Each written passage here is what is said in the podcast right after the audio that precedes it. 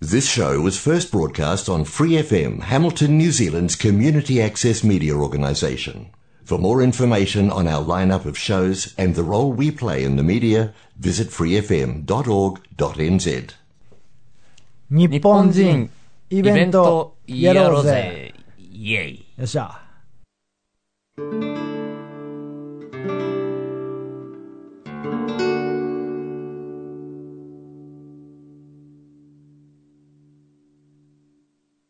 出た、よっしゃ。いつものよっしゃですね。はい、こんにちは、のんです。ケンツです。えーっと、じゃあ今日、あの、番組がちょっとずつ、もう始まってどれぐらいですか ?4 月から始まったんですよね。ですね、結構言ってますね。4、5、6、7、4ヶ月やって、はい。少しずつあの、番組の中で、シリーズ化していくようなコーナーをはい作ろう。かなって、来週少し話したんですけれども、そうですね。今回もその紹介からはい。まずはですね、一番最初このシリーズ化っていうところで思いついたのが、プロフェッショナリズムシリーズね。うん。プロフェッショナリズムとは何かっていうところからね、ちょっと、まあこれもずっとやっていく中でコンテンツ化して、何かね、まとめて出していけたらいいなというふうに思っています。まあ、このプロフェッショナリズムって、一言では言えないですし、きっと、そうなんですよ。なかなか深いんでね、やっぱりシリーズ化していかないと、あの、一回で語り尽くせないっていうね、こういうね、なかなか難しい話題に振るっていうのも、チャレンジでね、いいんそうですね。じゃないかと。で、ノムさんもね、プロですしね。まあ、そうやっていこうかなと、そうやって頑張っていますね、今は。はい。プロについて、実はうちの親父とこの前話したんですよ。はい。うちの親父実はずっと建築業界にいまして、うん。えーもうずっとですね、それで独立して会社をやってもうすぐ30年経つんですけれども、完全プロですね。兄貴が今2代目についてやってるんですね。なるほど。それで、まあ、こういうプロフェッショナル化、プロフェッショナリズムとはについてシリーズ化しようと思ってんだけど、うん親父どう思うかって話したんですよ。うん、いいですね。そういう親子の会話できるのいいな、羨ましいですね。そうですか。うん。まあ、まあ、プロフェッショナリズムとはある意味オタクでもあるんですけれどもね。そうですね、ただまあ、いわゆるオタクっていうのとはちょっと世界が違うかなというふうには思ってますが、まあ、その漫画とかではなくて、その、その分野について、ほんまに大好きで、ずっとそのことを語るのが好きって人ですよね、うちの親父は、建築のこと。なるほどね。もう、ずっとです。本当にずっとです。うんうんうんうん まあ、そういう反面もありながら、僕はプロフェッショナリズムについては、ちょっと指定関係とか、まあ、夢見見すぎなところもあるかもしれないですけれども、昔の日本にあったこう視点関係、ちゃんと弟子の面倒を見るという視点関係が建築業界でまだあるのかなみたいななるほど。ことをちらっと親父に聞いたんですけれども、うん。だいぶやっぱりこの、なんていうんですか、大手が入ってきて、何？もう、早く作って早く回さなあかんっていう仕組みのビジネスが回ってきて、ねえどうしてもねうんそうすると、早くは作るけれども、ね、大工の腕は落ちるし、そういう指定関係もほぼないよっていう話をしてましたね。まあ、だんだんね、そうなっちゃいますよね。なんかね、今、日本の中ってどこ見ても簡単すぐできる、えーなんだ、インスタント、そんなものがもてはやされて、何でもすぐできるとかね。簡単って。これはちょっとね、プロフェッショナリズムとは対極にあるような気がそうですね。私はしてるんですけどね、やっぱり職人方にというかね、うんうんなかなか基礎固めだけでも、うん、3年とかね。ね、どれぐらいかかるんでしょうね、大工さんってね。いや、だからう、ん。基礎、大工さん、まあ私の場合は写真の世界うん。から入って、やっぱりあれですよ、シャッター切れないですかまあ、ら、ね、そこ行くまで。で、今、今だって、なんだ、1500円でプロになれますからね。まあ、そんな話をシリーズ化で、っていうのをやっていこうと。うもうこれ語り始めると今日これだけでもうちょっとね時間が足らなくなっちゃうので。まあそんなようなことをシリーズ化していこうというのはプロフェッショナリズム。あシリーズプロフェッショナリズムかな。あ、それいい響きですね。ね、うん。いいですね。次は、えっ、と、次はね、ひろえさん、この前ゲストで出ていただきましたけど、この前のイベントの中では全部出てなかったんですけど、実は、まあ、生きる死ぬの死とポエムの詩をかけて、ね、人生っていうものを見つめてみようっていうことと、あとは、あ14歳の時から始めたっておっしゃってたかな。なんかこの、文章を書くこと、詩を書くこと、えーそれの訓練も兼ねて、死の後ろに「あ」から今でね50音。これを順番にやって、えー50本の詩集がうん。あるんですね。でこれに、えーなんとノムさんのジングルを一個一個インスピレーションでつけていただいて。ね、この詩になってくると、ジングルというよりも、その詩の世界観を。そうですそうです。ジンジングルじゃないね、うん。きっとね。その世界観をインスピレーションで,、そうすね。詩の世界観をこう、短い音で表していこうかなと思ってますね。そうですね、うん。その中に、その都度、どこかで和心を入れていけたらなと思ってますね。いいですね、でえっと私の友人であのもともと司会とかね。あこれも「死」がついてるね。あの あの喋るプロがいますので朗読をね。まあいろんな朗読の作品も作っている方がいらっしゃいますので、えー、あけみんさんって言うんですけどね。あけみんさんに朗読をしていただいて。でそれにまあひろえさんの今随分ね経って、まあ、アフターコロナでじゃあどう生きていくのかっていうところをまた見つめ直した目でまあ一言少しねくっつけていただいて、うん。うん。プラスまあひろえさんポールさんいろいろねグラフィックスとかやってこの1年ね随分作品が溜まってますのでそれ挿絵風にこう一緒にくっつけてですね。まあなんかそのコンテンツシリーズ。これもシリーズ化してやっていけたらなというふうに思っています。こうね、僕とひろえさんだけじゃなくて、どんどんこうニュージーランド在住のアーティストとつながって、何かコラボレーションしていけたらなとそうですね思ってるんですけれどでも。、えー、あけみんさんは日本なんですけどね うん。まあ、さらにね、あの、ニュージーランド在住の方たちともどんどん、まあ、そういうね、広がりができていくと、なんかね、いいですね。もしどなたかご存知でしたら、このラジオ、その方に紹介してください。そうですね、うんどんどんそういう輪を広げていきたいと思っておりますので、どんどん情報をいただけたらと思います。では早速ね、あの、ケントさん、はい。その、ひろえさんの詩の話、はい。最初の詩ですよね。うん。まあ、いきなり詩から始まるのもなんですけども、詩は、まあ、新たな誕生も意味しますので、ですよね。はい。今日、一日でパッとやってきてみ、やってみてやんですよ、その詩について。やった。まあ、早速う。ん、曲の題名は今回は僕が付けさせてもらったんですけれども、はい。えー題名は「雪の中時世の句おおーなんか、ああ、すごい、それだけで絵が浮かんできそうな、」うん、まあ雪の中っていうのはまあ白装束を意味するよう真なっ白でね意。味である,、うんあるしその時世の句ってうん。うん。まあご存知ない方がいらっしゃったらあの昔日本人切腹を命じられた人ってうん死ぬ前に自分の人生観を綴った俳句を作ったんですよねはい。まあそれが時世の句うん。でスパッと首を落とすっていうは ことなんですけどもその切腹をする解釈人っていうのもずっと先祖代々仕事として受け継がれてた職みたいですねああ、なるほどね。でうんただ首を落とすことだけじゃなくてうん彼らはあの死んだあに切腹の解釈して亡くなった人の供養もしてたみたいで、ああ、なるほどね。すごい仏教とかそういうこことに関する知見もすごい深かったようですあね。なるほどね。うん。というわけで最初の詩後がない一つ一文字の詩ですねはい。「雪の中時世の句」お聞きください「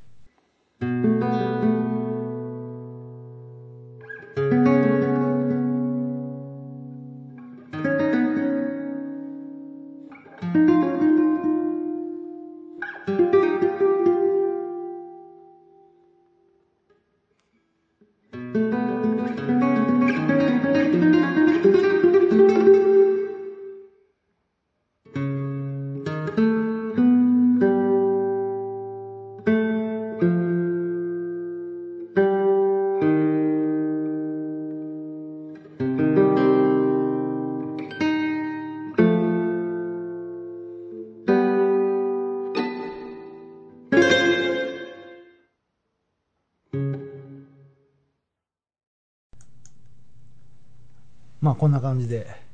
いいですね。なんか、結構チャレンジな感じで。まあそうですね。今日一日でこう、なんか絞り出してきたって感じですね。あ、絞り出したってなんかいいですね。その感じ。まあ今後とも我々、僕だけじゃなくて、ケンツさんもだし、そうそう。この我々チャレンジャーですからう。ん。チャレンジャー募集中ってことで。そうですよね。うん。まあ最近ね、意外とチャレンジしない人が増えてるみたいな空気が日本ではあるみたいですけど、うん。どうなんでしょうね、そのただメディアに取り上げられると多く見えるし、取り上げられてないとそうじゃないのかなって見えるかもしれないし、あそうですよね。じゃあ、我々どんどん取り入れていきましょうよ。そうですよね。うんなので、まあ、こんなチャレンジしてるよみたいな話があったら、ぜひね、どんどんあのご連絡いただければ。まあ、そんな感じでね、そのこの前、デボンポートはいでライブした、来た時にね、うん。まあ、ば敷いた場所が、まあ、地域のコミュニティセンターみたいなところで、はい。まあ、場所はね、バック・トゥ・ザ・フューチャー1の最後の舞踏会みたいな場所だったんですよ。ほうほうほうほう。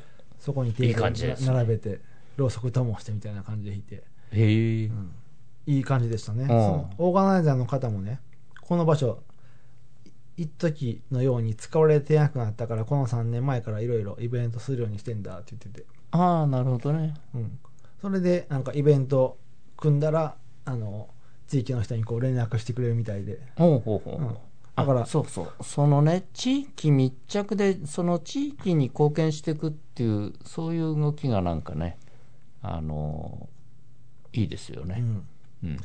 あとなそういう行きやすい場所にこう集まりやすい場所でイベントがあれば楽しいですよね。あそうですよね、うん。なんかねなんかあの人生が豊かになるそう感じがして。なんですね、うん。なんかこうあすることないやで酒飲んでえーって言って週末終わっちゃったっていう。それなんかちょっとね、うん。なんかあまあいいやいまあそれはそれでいいのかもしれないけどんなんかなんか。そればっかりだとね。ばっかりだとね、うん。まあ落ち込んだ時は人間何のために生きてるかよくわかんないみたいな、うん。まあ、落ち込んだ時はそれはねじっくり味わえばいいと思いますけど、うん。それはそれでね、それとは別にね、うん。そのイベント行った時にね日本人の方が来てたんですよね聞きに来てくれてて。なんと。そして僕もなんかアウェイ感満載だったんでちょっと話しかけたくなってね。こんにちはとか言ってすごい話す話すと気さくに応じてくれて。おなるほど、うん。あれノムさんキャラとしてはちょっとん珍しい感じかも。あそうなんですかね。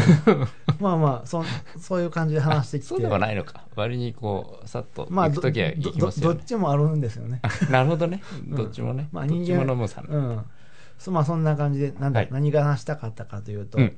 このラジオの話をすると結構興味を持ってくださって。おう素晴らしい。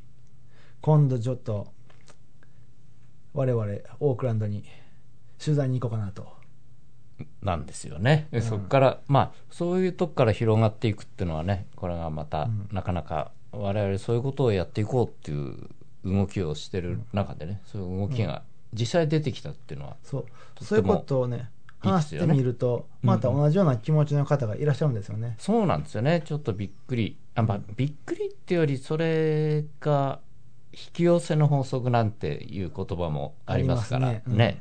うん。そういう輪が広がっていくっていうのはとっても、うん。まあ、自然なことなのかもしれませんけど、まあそんな感じでもうほんまに意識うん。の方とどんどんね。広がっていって。どんどん広がって、ね、また新たな日本ニュージーランド在住日本人コミュニティ違う形でそうですね。サポートし合える。広がりが出てくると、うん。なんか。こう住んでてよかったなみたいな。だけじゃなくてそうそうそう。日そ本の日本人でよかったって気持ちで折れる、あそうですよね。それいいですね、うん。うん。いいですね。うん。そんなことをどんどん広げていければと思います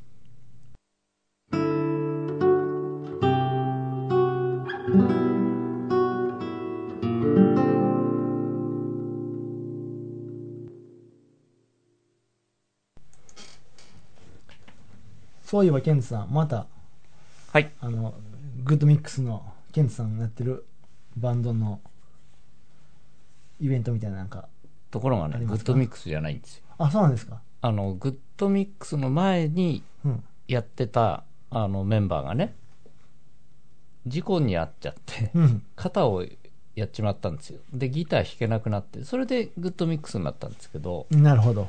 でねマルコスって言うんですけど彼がね復活してきたんですよね、はいはいはい。で電話かかってきて。よかったっね。よかったね、だからなんと息子さんがねうん。8歳かな？8歳の息子さんがなんかドラム始めて一緒にやりたいって言うから、おじゃあもういきなりデビューさせちゃおうか。っていうことで。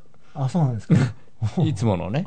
これすごいチャレンジですよ、うん。チャレンジ。そうですね。ね。うんうん。でいつもの HBS の、えーもう第2木曜日いきなりチャレンジさせちゃおうかって、まあ今月ね本当にいけるかどうかは微妙かもしれないんだけど、うん。いいややっちゃえみたいな感じで今、目論んでるんですけど、まあ、最悪来月からになるかもしれませんが、まあ、基本的には今月のね第2木曜日ステージに上げちゃえってえーじゃあ、じゃあ今、えー、第2木曜日何時からですか？第2木曜日7時まあ大体7時からですね、うんじゃあ、その場所とイベント名言ってもらっていいですか？はい。フードスフードストリートですね、うん。フードストリートのちょうど真ん中ぐらいあのアイリッシュパブがあるんですけどもそこでいつもハミルトンブルースソサエティうん。のライブがあります。でそこでまあ彼のデビュー戦をね、あの仕込んでます、じゃあ、フードストリート、えー、バーの名前は？バーの名前はビディーズ。ビディーズ。えアイリッシュ2第アイリッシュバーですね。第2木曜第日2木曜日、7時ぐらいから。から。えっ、とねで7時ぐらいからジャムがあってその後のい多分一発目ぐらいですね。7時半か。まあ8時前ぐらいに3曲ね、なるほど。えーやると思いますけども。じゃあ、どんな曲、その中の1曲とか、そうですね。かけてみませんか？はい。ここで。そうですね。えっ、とねテネシテネシーウイスキーって言うんですよね。うん。でこれブルースなんですけども非常にブルースって大概3コードじゃないですか。これがね、3コードじゃなくて A と B フラットうん。だけ。え でまあんできるだけね、あのー優しい簡単なやつ。でもね簡単なやつって難しいんですよね本当はね。実はね本当のこと言うとね、ー、なんか、なんでもね、シンプルでも、うん、よよくしようと思うと、なんでも難しくなっちゃったりしますね。あのね昔また話がちょっと飛びますけどピザ屋やってたんですよね。ケントさんがですか？そうなんですよ。デリバリーピザで16店舗あのチェーンでスーパーバイザーやってたんですけどこれねプレーンピザもメニューに載っててチーズだけですよ、うん。これねこれオーダー来たらビビりましたね プレーンピザ美味しくやるのはトッピングでごまかしが効かないんでなるほど。プ。レーンピザ実は一番難しい。なるほど。一番簡単なのが一番難しい。なのでこの曲ね意外と難しいんですけどじゃあちょっと聞いてみていただきましょうかね、えーテネッシーウイスキーっていうブルースです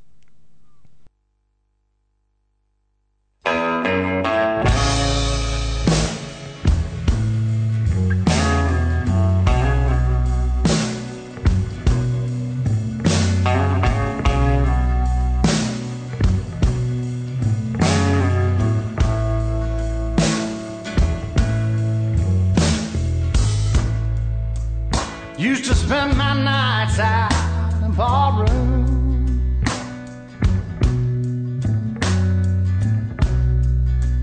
Liquor was the only love I'd known.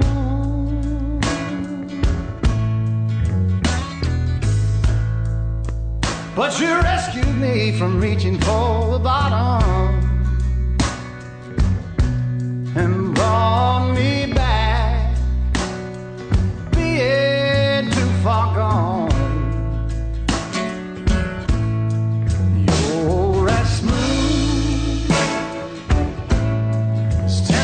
whiskey.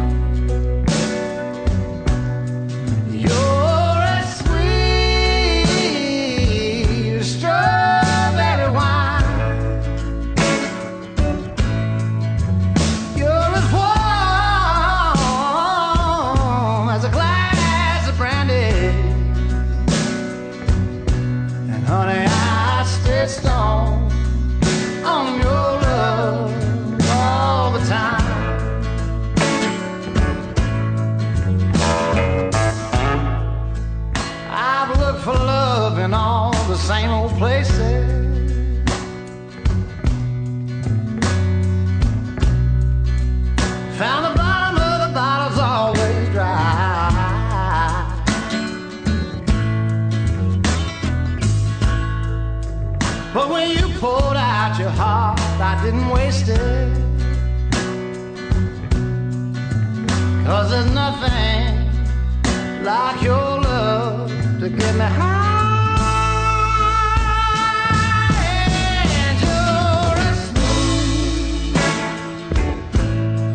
Tennessee whiskey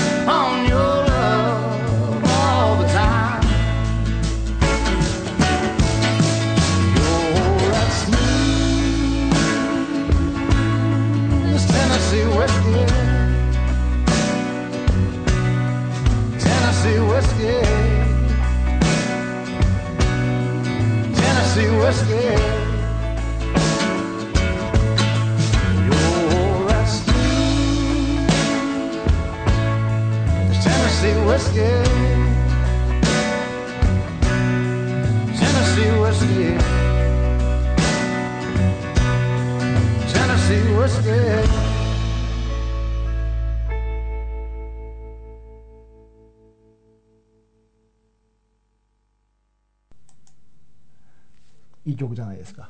ね、なかなかいいでしょ。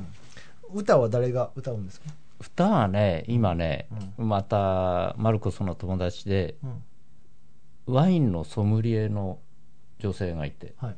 16年ぶりに歌うってから、なんかいきなりステージはどうのって、ごちゃごちゃ言ってますけど、これ面白いでしょ？テネシーウイスキーの曲をワインのソムリエが歌うって、これがまたなかなか面白い人。うんうん、まあこれもね、チャレンジで、ね、いろいろあっていいんじゃないかと。まあ僕も時間、木曜日、木曜日7時か。行きますよ。ああぜひぜひ。うん。そんなことで。そんな感じで、じゃあ今週はこんな感じですね。来週、はい実はオークランド取材行ってこようと思うので、ね、これがまた楽しみですよね。で、この取材のきっかけになったのは、この前のデボンポートのステージそうですねで。すよね。うん。人生思わぬことがありますね。ね、いろんなことがあって。最近ね、そういう言葉、英語で覚えたんですよ。ほう、セレンディピティって言葉があるんですけれどもね。ほうほう。それは思わぬ幸運が起きるとか、そういう意味らしくてね。まさへーにまさにそれですね。あいいですよね。う、うんんうん、うん。